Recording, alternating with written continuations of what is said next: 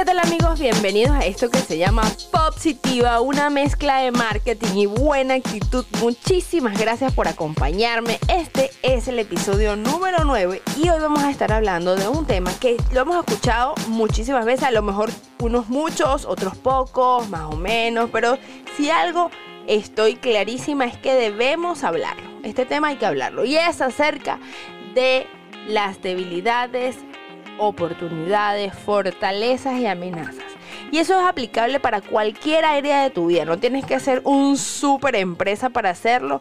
No tienes que ser una gran empresa de servicios, una marca personal gigante, un producto indiscutible.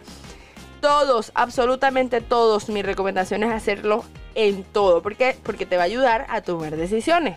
Porque detrás de cada buen DAFO hay un buen CAME. Y quédate hasta el final para que sepas por qué te estoy diciendo que para todo DAFO hay un CAME. Pero vamos de una vez al grano y a decirte qué es eso, con qué se come. Y eso es nada más y nada menos que nuestro análisis interno como empresa, como persona. E, en lo que tú te pases por la cabeza, lo vas a necesitar. O digamos que te va a hacer la vida más fácil cuando haces este análisis antes de cualquier proyecto, antes de empezar un negocio, hasta de ti misma, hasta si, si eres un chamo, si estás en edad apenas de seleccionar tu carrera, este análisis es muy bueno porque así vas a poder saber y tomar la decisión correcta qué estudiar o qué hacer con tu vida. Bueno, sin más vamos a hablar acerca de las debilidades.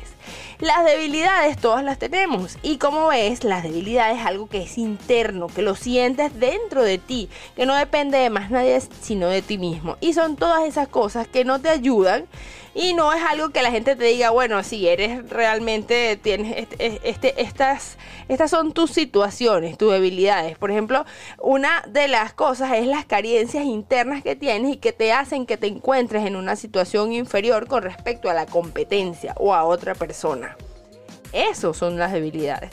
Normalmente deberías hacerte ciertas preguntas para tú poder identificar cuáles son algunas. Yo te voy a nombrar tres de ellas para que tú puedas identificarlas. Por ejemplo, si tú cuando cuáles son las asignaturas que menos te gustaban cuando estabas en el colegio. ¿Qué es lo que más te aburre de tu trabajo? ¿Tienes experiencia suficiente? Todas esas respuestas van a darte la información que necesitas para llenar tu cuadrito de debilidades. Y, y así hay muchísimas más, como en qué siempre pides ayuda. Esta es, esta es muy clave porque te va a dar eh, un conocimiento. Por ejemplo, eh, yo siempre pido ayuda en, en cuando se trata de leer, de que me resuman. A mí me gusta que la gente me lo resuman porque una de mis debilidades es que a mí no me gusta leer. Entonces, este, pero estoy trabajando en ella, ¿no? Lo importante de las debilidades es siempre buscar. Ahorita por eso, espérate al final que te voy a hablar del CAME, que sin DAFO no hay CAME. Lo otro que debes tomar en cuenta es que la parte positiva que son las fortalezas.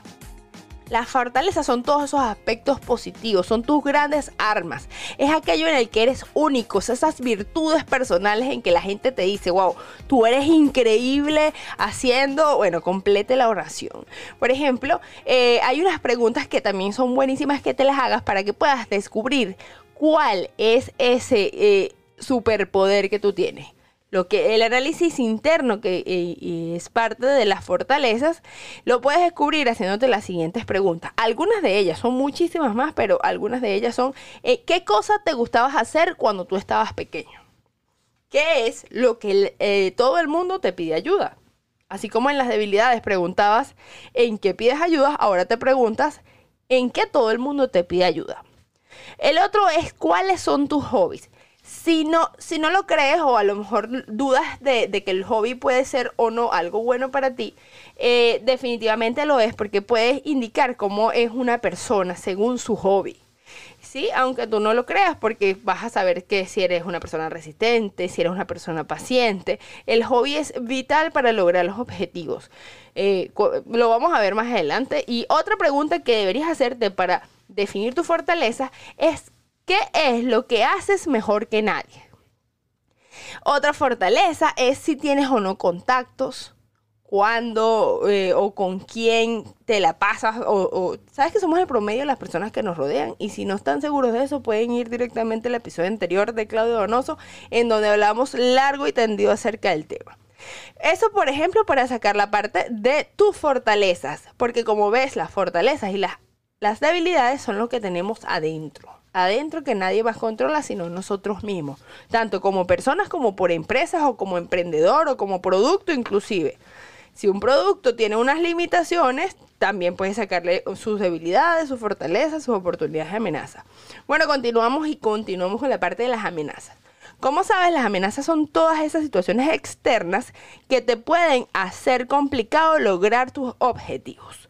Y para identificarlas, tienes que hacerte también algunas preguntas. Aquí te voy a dar algunas preguntas que deberías hacerte para dar el resultado de, de cuáles son esas amenazas que tú tienes. Una es, ¿qué ofrecen mis competidores que yo no ofrezco? La respuesta a esa pregunta te hará una amenaza. ¿Qué es lo que te pide, lo que te impide lograr tus objetivos? ¿Qué características tiene el entorno que no te deja adaptarte a él? Por ejemplo, ahorita en la pandemia, la pandemia era una amenaza para todos, o sea, para toda la bolita del queso, como dicen eh, mis amigos de Maracaibo, Venezuela. Para todo el mundo le afectaba el tema de la pandemia, es una amenaza. Eh, otra pregunta que debes hacerte es, ¿hay mucha competencia en el área en el que quiero incursionar? ¿Cómo puedo diferenciarme del resto de los profesionales que hayan venido trabajando en su marca personal? Esas otras amenazas es que tenemos, por ejemplo, en las redes sociales tienen un sinfín de, bueno, sinfín, no, si tiene ahorita, hay algunas muy trending, pero hay muchas redes sociales, lo que me refiero. Entonces, si tal vez tu, tu target está, está en otro lugar donde no es tu fortaleza estar, es decir, si tú le hablas a es que no quiero, es como perjudicar a nadie, pero básicamente es que si otra persona está haciendo un trabajo muy marcado para diferenciarte y tú no tienes alcance a eso, eso para ti se significa una amenaza.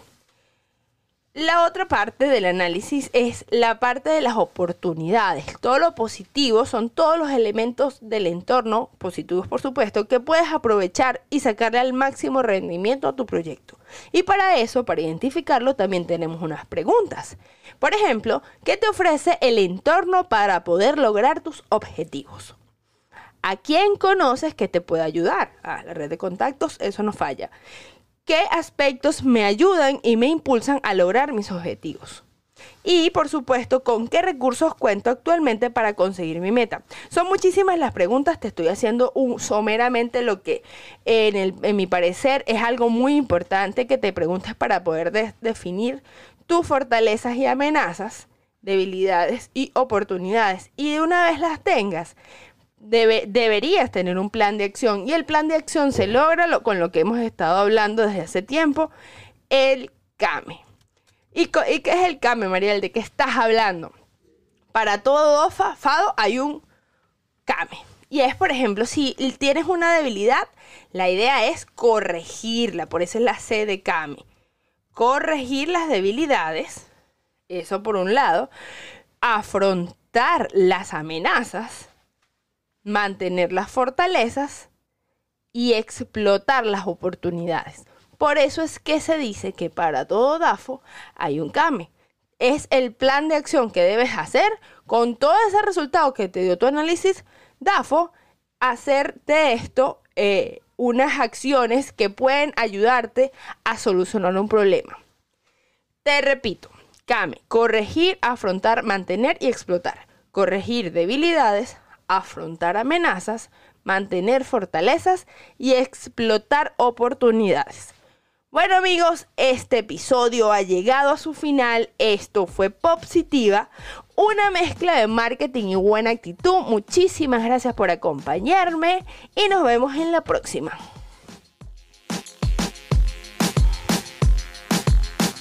Definitivamente todos tenemos que hacernos el El y el apo es importantísimo para todo en para, para servicio, para todo.